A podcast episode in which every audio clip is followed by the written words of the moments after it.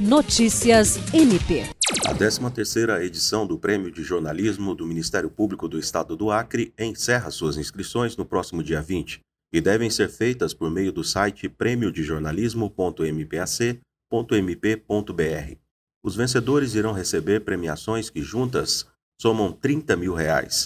As premiações vão de 10 mil para jornalismo de TV, 7 mil para jornalismo escrito, 7 mil para jornalismo falado, 4 mil para fotojornalismo e 2 mil para jornalismo acadêmico.